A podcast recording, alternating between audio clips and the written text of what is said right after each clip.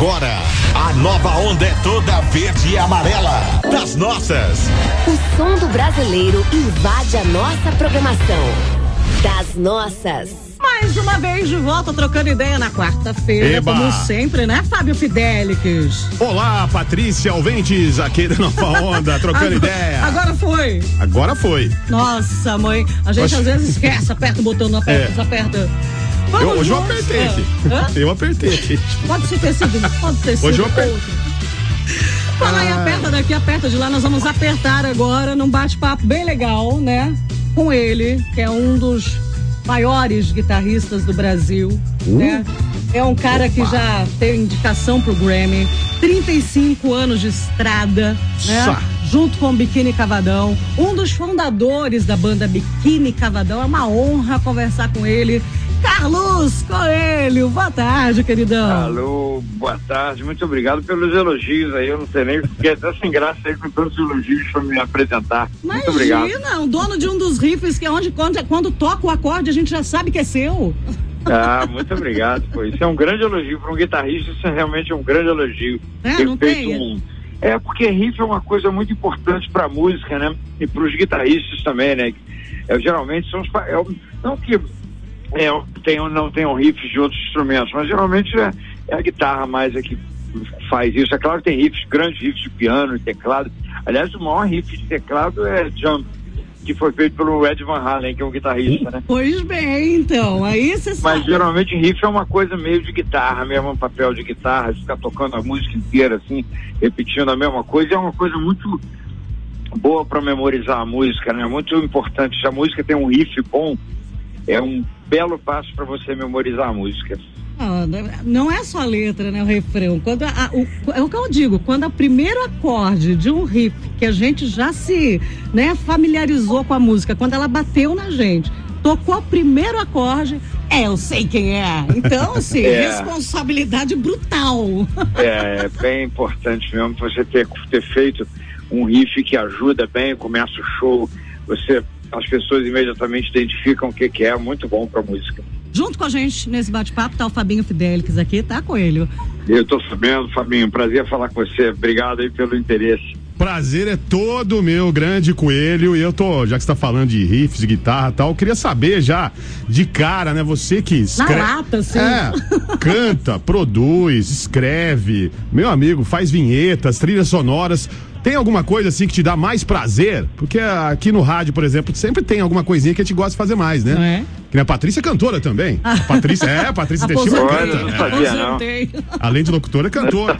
Eu já fiz narração de futebol, além de fazer locução aqui no, no horário normal da rádio, no horário musical. Tem alguma coisa que te dá mais prazer ou não, Coelho? Você gosta de tudo? O Você- meu maior prazer é tocar mesmo ao vivo, né? Isso é o que é o que mais me dá prazer, mais do que ensaiar, mais do que compor, mais do que gravar, é tocar mesmo.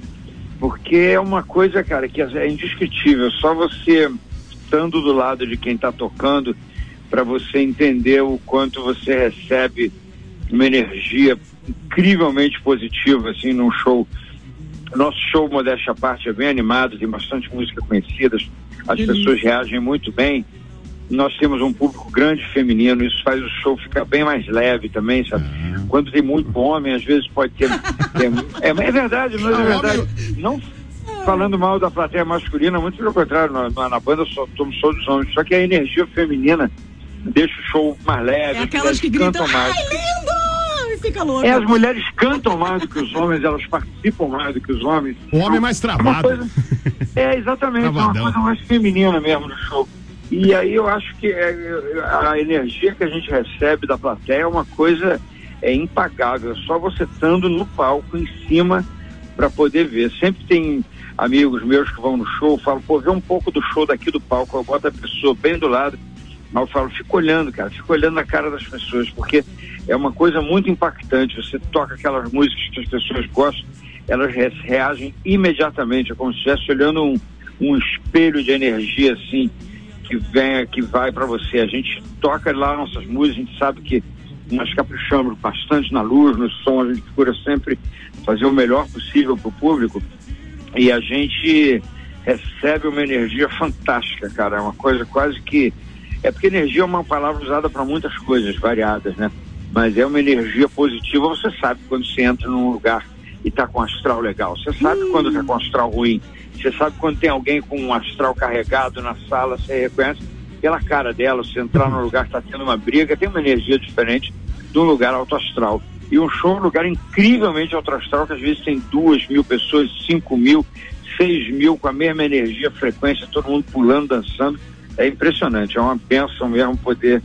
Aí vai, voltando ao começo da pergunta, é o que eu mais gosto de fazer, show disparado. Ai, deve estar tá sentindo falta agora, né? Hum, tô bastante. Outro dia meu filho botou umas imagens da gente na televisão, ele pediu para ver um DVD da gente. É o Pedrinho? É o meu filho Pedro. Aí eu não costumo ficar vendo os nossos shows, né? Eu não tenho esse hábito, eu já vi demais. Não é meu, não é normal eu ficar parar e ficar olhando nossos shows na TV, é, no YouTube, assim. Mas aí ele pediu para botar, eu botei e me deu uma nostalgia, assim, me pareceu uma coisa muito distante. Mais é, estranho do que da saudade, pareceu uma coisa muito longe, assim. Eu falei, caramba, cara, parece que foi há tanto tempo que a gente fez isso. Não aquele show específico, mas parece que foi um bom tempo que a gente estava tocando junto e na verdade já fazem quase cinco meses, né? Nossa. A gente, a última vez que a gente tocou junto foi tipo dia 14 de março. Já vai fazer agora 14 de agosto. Vai fazer cinco meses, que é muito tempo. A gente nunca na nossa vida inteira ficou cinco meses pra, sem tocar. Nunca, nunca a gente ia nunca, sonhar nunca. com uma coisa assim. Você sabe, Fabinho, hum. que eu vi o Pedrinho esses ah. dias no Instagram, porque ele tá fuçado agora no é. Instagram.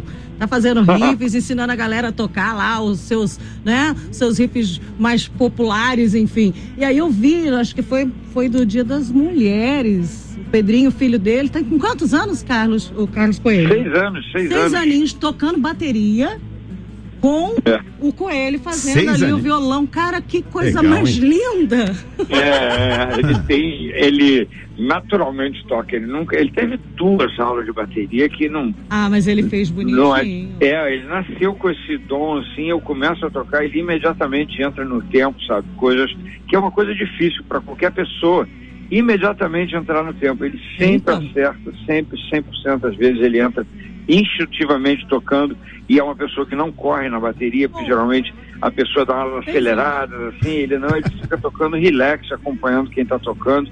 Naturalmente, ele tem isso dentro dele naturalmente. Que Esse bom, uma sorte, né? tem compasso. Que Nasceu bom. compassado, menino. 35 é. anos de estrada, né? É, com biquíni, 250 músicas, você já fez uh, composição. Uh. Ah, nem sei mais, mas é por aí. É a média, ó, isso é o que eu recebi aqui, porque eu não é, saberia dizer tudo.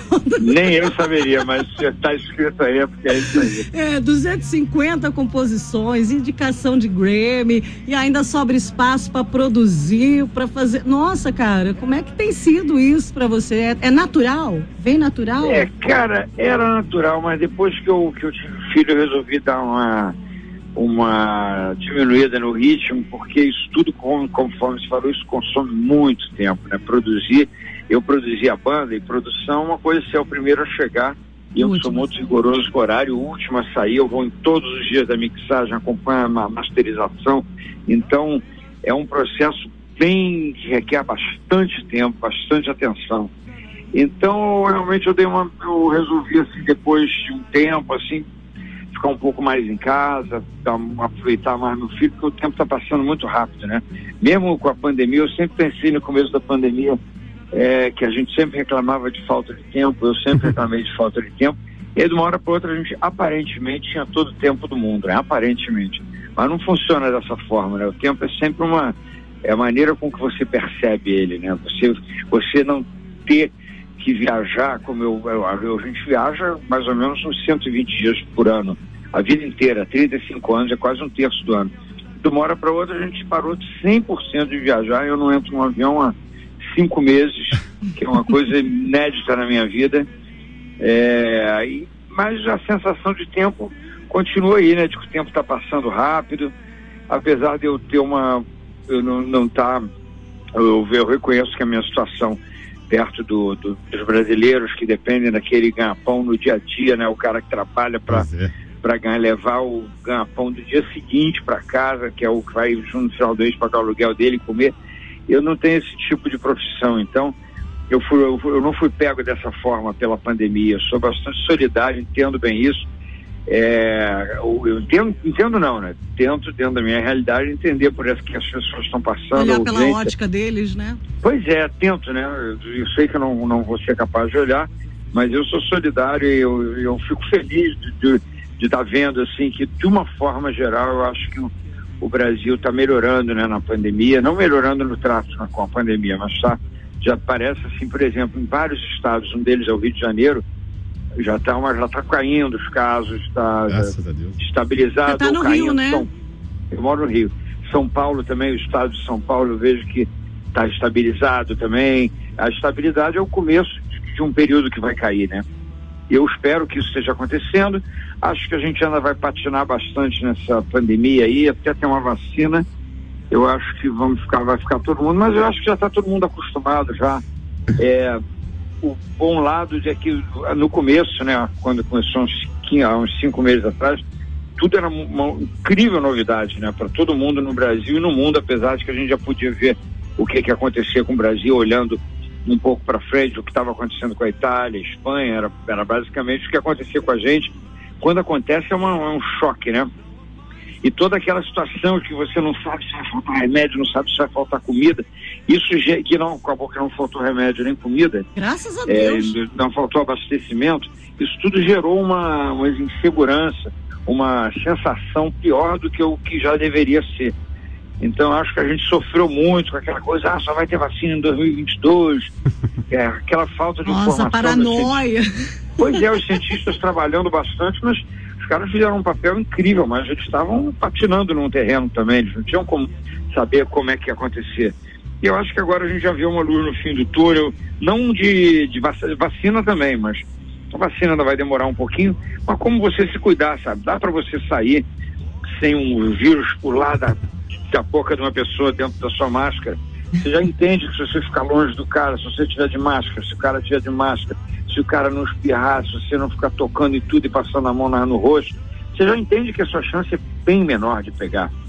E aí dá para você começar a ter uma vida, você começar a sair com esses três cuidados, são relativamente simples para você se precaver de uma coisa que pode ser simples, mas pode virar uma grande complicação para você ou para alguém com que você vai passar. Né? Então acho que se você fizer essas três coisas, são chatas. Eu acho que se andar de eu vivo de óculos, então máscara embaixo meu óculos, eu fico sufocado com aquela máscara. É claro é que eu não acho prazeroso. Eu vejo gente que já se acostumou, fico com uma inveja. Eu falo, cara, como é que você tá tão tranquilo com essa máscara aí? Pra mim é uma agonia aquilo. Eu embaça lá, embaça aqui embaixo o óculos, aí uma mão tá no carrinho, a outra tá segurando o celular, eu já não sei mais com qual mão que eu posso ajeitar o óculos. A lavar a mão a gente aprendeu, isso é certeza. Pois é, mas aí você lava a mão e pega no cartão de crédito, aí tem que lavar a mão de novo. Aí meu cartão de crédito foi pro espaço central que eu passei nele.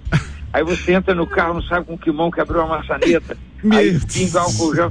É um saco, cara. É um saco. Você não tem Olha, como negar. Tá, tá quase virando um stand-up isso aí. Dá pra fazer. Pois é. Mas é um saco, mas é um saco, mas, cara, é melhor do que você não poder fazer nada, né? Né? Dá até pra fazer é humor com essa... Dá, dá. É. Com essa narrativa dele aí ficou perfeito. Ô, Coelho. é, cara. Diga. É, o que, que você acha que vai mudar no mercado da música? Pós-pandemia, né? A gente não sabe quando vai terminar essa história da vacina. Ontem o MS, músicos, ontem né? o MS lá, o diretor da MS disse que talvez não tenha vacina nunca. Cada hora é uma coisa, né? Isso aí tá é, o complicado. diretor falou que talvez não exista uma bala de prata, como é. não existe para H1N1 também. É. Eu acho que se ele quis dizer isso, tudo bem, a gente sabe que H1N1 existe aí. Eu nunca tinha tomado essa vacina, tomei esse ano também. Eu nem me preocupava com isso. Pois eu é. não me informava, porque não, não foi tão alarmante quanto esse Covid aí, né? Então eu acho que eu acho que vai ter vacina sim, eu não entendi por que, que ele disse isso. O que, eu disse, o que eu entendi que ele disse é que não vai ter uma bala de prata, né? Ele usou a expressão, hum. foi que não vai ter assim, ah, não vamos resolver esse problema eternamente. Em segundos. Foi isso que eu quis dizer, mas, né? mas, mas você saber que tem uma vacina que é uma boa chance de funcionar em você, eu acho que a vida vai voltar ao normal. Eu acho que as pessoas estão sedentas pela vida voltar ao normal, né? Estão precisando que a vida volte ao normal. pois é, e show é a, e música é a expressão artística mais, mais importante da humanidade, né? Não é porque eu sou músico, não, mas é o que reúne mais gente, é o que gera mais dinheiro. Show ao lado de cinema, né? De entretenimento, mas show assim de uma apresentação onde requer que, as pessoas, que os artistas estejam lá, cinema não, cinema você exibe na televisão, o filme no cinema. Mas uma coisa de performance é a performance mais popular, mais do que circo, mais do que teatro, mais do que várias outras coisas, tipo esporte. E as pessoas são ávidas por isso, né? Você vai no show, você bebe, você, você azara, você encontra seus amigos, você dança, você canta. É uma celebração incrível, né, cara? É um, é um êxtase total para todo mundo. Você ir num show que você gosta. Se você vê um show sensacional, eu fico com aquele show na cabeça quatro dias, cara, sem exagero nenhum ligo meus amigos que a gente vai ver um show junto, quando comento, pô, e aquela música, aquela hora, aí vou dormir, acordo pensando naquilo, tem um efeito, talvez porque eu seja músico, mas eu acho que um, um grande show, cara, tem um efeito incrível nas pessoas. E as pessoas vão voltar. Eu acredito que show mesmo, só com vacina. Eu fiquei eu assim, do jeito que você descreveu agora, em 2019, quando vocês estiveram aqui em Mogi Guaçu, no Tia Nena. Pô, que bom, cara. Foi uma que loucura, muito, tava muito sensacional. Feliz. Fiquei esperando até o último minuto, depois fui lá, ainda comprei o livro do, do, do do Bruno, do Bruno. peguei o pois é. autógrafo, é. tirei foto com todos eles. Aquela é porque, a gente, é porque a gente faz isso realmente com muito prazer. Então, esse prazer todo passa para a plateia. A plateia vê que a gente está se divertindo ali, vê que é uma coisa sincera. Não é todo artista que se diverte fazendo show, não é todo artista que, trans, que, são muito simpáticos. que transparece isso. Vocês são é, muito um a um, um a um que passaram por lá pelo camarim para tirar fotos, uma simpatia que nem parecia que eles tinham acabado de sair de uma maratona, aquela, pois é. né? Porque a performance é. ali no, no, no, show foi uma, pois uma loucura. É, a gente tem é. Isso é uma coisa que nos dá muito prazer conhecer as pessoas depois. É, é, bastante cansativo. Às vezes a gente fica, principalmente o Bruno, fica mais tempo atendendo o público do que fazendo show. Então, mas é verdade, fica mesmo. Às vezes o show demora, sei lá, uma hora e meia, uma hora e quarenta, às vezes fica duas horas atendendo. Mas ele gosta de conversar também, né? Eu quero ir para Nova Zelândia agora com você. Por que Nova Zelândia? Porque você tem uma música em parceria aí com Simon, ah, que é neozelandês, não é? Você está cantando em inglês, compôs em inglês. Como é isso? Exatamente. Que novidade é essa? Me conta. Ah, cara, eu, eu amo a música cantada na língua inglesa, né? O que mais me influenciou como músico, mais do que a música brasileira, apesar de eu ter bastante influência da música brasileira também, claro. Não teria como não ter sendo músico no Brasil e é uma música espetacular, a música brasileira, mas eu sou mais influenciado, a minha formação inicial é com rock inglês, principalmente rock da década de 60, 70, principalmente essas duas décadas, foi o que mais guiou minha, minha vida musical, meu, meu início musical. E eu adoro a música cantada na língua inglesa, né? O, o som da, das palavras em inglês, é um, a língua inglesa é mais simples do que a nossa língua, do que a língua portuguesa. E eu queria muito ter a experiência de compor inglês, simplesmente pensando na melodia e depois fazendo a letra. E é mais fácil realmente você enfiar uma letra em inglês numa melodia, que as palavras são todas menores. Pra você, sabe? né? É, para quem compõe é mais fácil compor inglês. Eu acho que eu, eu falo bem inglês, mas deixa parte. Então, para mim, é fácil compor inglês, assim, sabe? É, mais, não, é, não é que seja mais fácil, porque eu não fico praticando muito, mas foi bem fácil, ainda mais um cara que faz, fala inglês na Nova Zelândia, o idioma deles lá em inglês. Hum. E a gente fez essa música. Fizemos numa tarde, em duas horas a gente tinha feito a música, ficou faltando uns pedacinhos da letra. Em duas eu horas? conheci ele em Nova York, é rapidíssimo, porque ele estava com pressa. E eu já levei um pouquinho da, é, eu já levei um pouquinho da música pronta também, né? É eu levei um pouco, pouco da, um pedaço, da, o refrão da música já estava pronto. Ah, tá. A gente realmente fez rápido, eu conheci ele no ano, gostei dele, achei ele simpático, bateu um papo. No ano seguinte eu voltei para Nova York, a gente compôs essa música. E de lá para cá já compusemos outra, e ao todo eu já fiz, entre outros parceiros, já fiz dez músicas assim em parceria com pessoas da língua inglesa, é, dois americanos e, e esse neozelandês. E é sempre uma experiência ótima. Algumas nem tem letra ainda, mas é legal você compor só com nananá, sabe? Sem ficar pensando em letra antes de compor. É, flui bem a música. Aí depois é que é uma encrenca para se colocar a letra numa melodia que está toda redonda, toda é, né? Porque... funcionando bem. É, dá maior trabalho. Dá Quando é o, trabalho. o processo é o contrário, de fazer primeiro o arranjo e depois.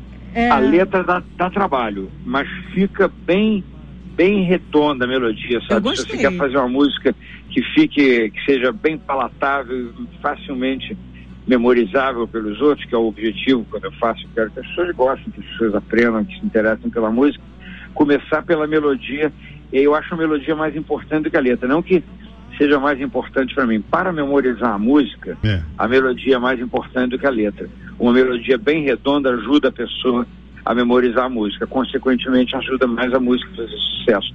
Um exemplo imbatível para corroborar o que eu estou falando é que a maior parte do mundo, o mundo inteiro consome música em inglês. Sim. E nem todo mundo fala inglês e nem todo mundo está preocupado em entender a É letra. uma embromation. Simplesmente- é simples, não, mas você vai pela melodia, cara. Você vai pela melodia. É. Você memoriza a música pela melodia. Por exemplo, se você tem um verso, e É. aí na segunda vez você repete o verso, você muda um pouquinho da melodia, é mais difícil para o cara que está memorizando a música, que está querendo gostar da música, entender essa sutileza. Aí ele. Não é aquilo que vai atrapalhar a música. Por exemplo, Legião Urbana, que tem músicas complicadíssimas, melódicas, e são sucessos monumentais. Não é uma regra. Mas eu acho que ajuda uma melodia bem amarradinha. Aí depois é difícil você botar a letra, mas é uma limitação também que você vai passando por cima, vai conseguindo fazer letra também, vai tendo o que você quer também. Eu não sou músico, mas eu sempre. É, lógico que a letra é importantíssima, mas eu sempre preferi a melodia do que a letra. Às vezes uma Pois é. melodia, Bate uma primeiro, melodia bacana. bate primeiro, é, uma melodia jeito. bacana, com besterol lá, mas você acaba curtindo. Agora, não adianta, né? Uma letra espetacular sem melodia nenhuma, né? Aí já não, Não é. adianta, Pode ser uma poesia. você. Eu concordo com você. E o Brasil, cara, é um dos países que eu acho que mais valoriza a letra É. do mundo. Eu acho que a gente valoriza a letra muito mais do que os ingleses. Inclusive, eu já tive conversando com músicos ingleses que me falaram isso, que, no, que lá eles fazem uma letra, apesar de que tem letras muito boas, o YouTube tem letras muito boas, o Sting tem letras muito boas, os Beatles também. Eles lá eles não têm essa preocupação com a letra que a gente tem aqui. Não tem mesmo, cara. Não tem mesmo. Talvez é porque a gente também tem uma formação de pô, Chico Buarque, Caetano Veloso, Gilberto Gil, é. uns caras que fazem umas letras muito bem feitas. Talvez por isso a gente siga essa linha de dar essa importância toda na letra. E aí, mais novos, tem Cazuza, Renato Russo, Herbert Viana, Biquíni um Cavadão. Biquíni Cavadão, mas eu não Roda ia falar isso. Gigante, a minha recente, assim, de, das que me bateram, assim, fortemente, que eu colocava ótimo, no muito repeat, obrigado. era o, o- o- a Roda Gigante, assim, eu colocava. Que legal. O Roda Gigante foi indicado ao Grammy, né? Sim. que foi um feito incrível na nossa vida ter sido indicado ao Grammy sem a gente nem sabia que estava concorrendo ao Grammy. Um dia falaram pra gente no camarim do, do programa do Ratinho, vocês, estão, vocês não são um dos indicados, uns finalistas do Grammy. Aí eu falei, não, não está engraçado nada, a gente está só cor- correndo ao Grammy, lá naquela lista de 200 músicas. Falou, não, vocês são um dos finalistas. Eu falei, não somos, não, não somos. A gente não tinha falado com ninguém, não tinha feito lobby com ninguém, pedido voto para ninguém e fomos realmente eleitos sem, sem nenhuma maracutaia. Chegamos lá na final, que é um feito incrível, cara, junto Só com era o Caetano. amor das grandes paixões, como não ir Isso. com o Grêmio, com... É, muito obrigado, é bem bonita mesmo. Eu também sou, essa música tocou no meu casamento, né? Ah lá, Olha. Viu? Tô... É, isso aí, foi feito pro tô, casamento. tá na minha também, eu vou pôr no meu quando eu Pô, quando pode sair, botar. quando dis- como é que é? Quando ele resolver sair da inércia lá. Ah, é. Detonou. Já aproveitando aqui, ó, já tem a trilha do meu casamento. Agora, É, tem que esperar um tempo. Agora, do jeito que tá esse trabalho aí, né? Esse novo trabalho aí do, do Coelho, eu não sei não. Daqui a pouco o Biquíni vai ter que procurar um outro Guitarrista, guitarrista, um novo integrante, Não, hein? Não? Não, não, muito obrigado. Muito Cuidado, obrigado. muito Mas legal. É só, é só brincadeira, cara. Só gravei assim, não, não tenho pretensão de ficar lançando muitas músicas, não. Nossa, mas tá Nem bacana, hein? Uma... Ah, Gostei obrigado, cara. Eu também demais, fiquei cara. incrivelmente satisfeito com o resultado. Mas talvez lance outras coisas e tudo, mas agora a gente vai se concentrar que a gente quer gravar músicas novas aqui no Cavadão para lançar no ano que vem. Opa. E aí meu foco, meu foco agora vai ser acabar as composições, demos e gravar e tudo isso vai dar bastante trabalho. E Tá? os riffs que a gente adora. E hoje vai rolar um momento inédito aqui no Das Nossas, né? Colo- Vamos colocar uma música em inglês num programa de música nacional. Totalmente, Caramba. mas isso é Porque porque foi- ele é porque é porque é o Carlos Produzida por um brasileiro, né?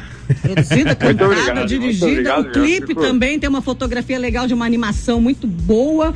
E É. assim, eu gostei de tudo. E ó, Que só, bom, só pra você.